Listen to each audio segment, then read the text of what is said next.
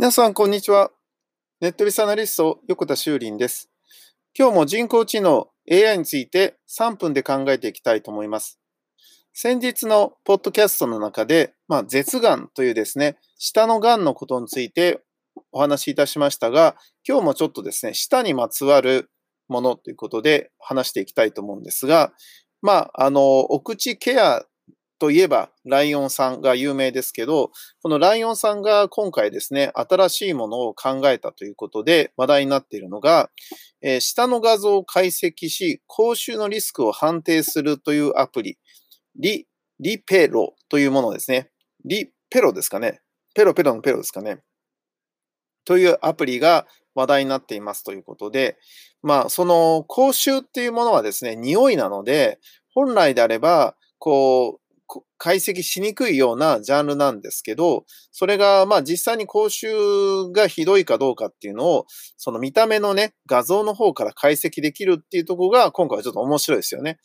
で、あの、いわゆるこの講習チェッカーみたいなもんで、あなたは臭いですよみたいな判断することができても、この AI にまだね、この特にスマートフォンなんかでこの辺を確認できないわけなので、これがその写真の情報だけでできるっていうのは、えー、かなり面白いかなって気がしますね。えー、下の画像、そして、えー、下のね、えー、苔っていうんですか？の色、色味からですね、講習のリスクを判定するっていうことを、えー、今回ですね、あのできるように開発したというものですね。まあ、今回ですね、このものを作るにあたって、まあ、非常に大変だったってことは書かれてるんだけど、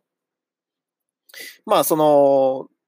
今回のもので改めて思ってるのは、その、今まで人間がね、判断していたことっていうのを、えー、莫大なね、そのデータっていうものをもし集めることができれば、そこの中で、このようにですね、えー、リスクなく、えー、検診ができて、で、それが自宅でね、アプリでできるようになるってことは、かなりいいなと思いますよね。だからこれが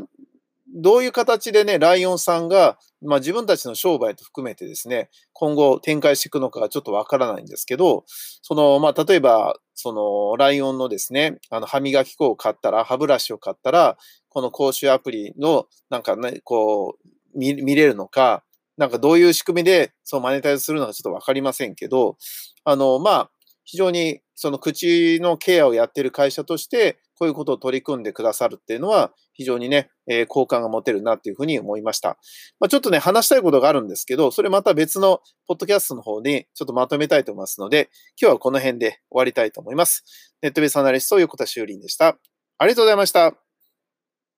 ではまた明日。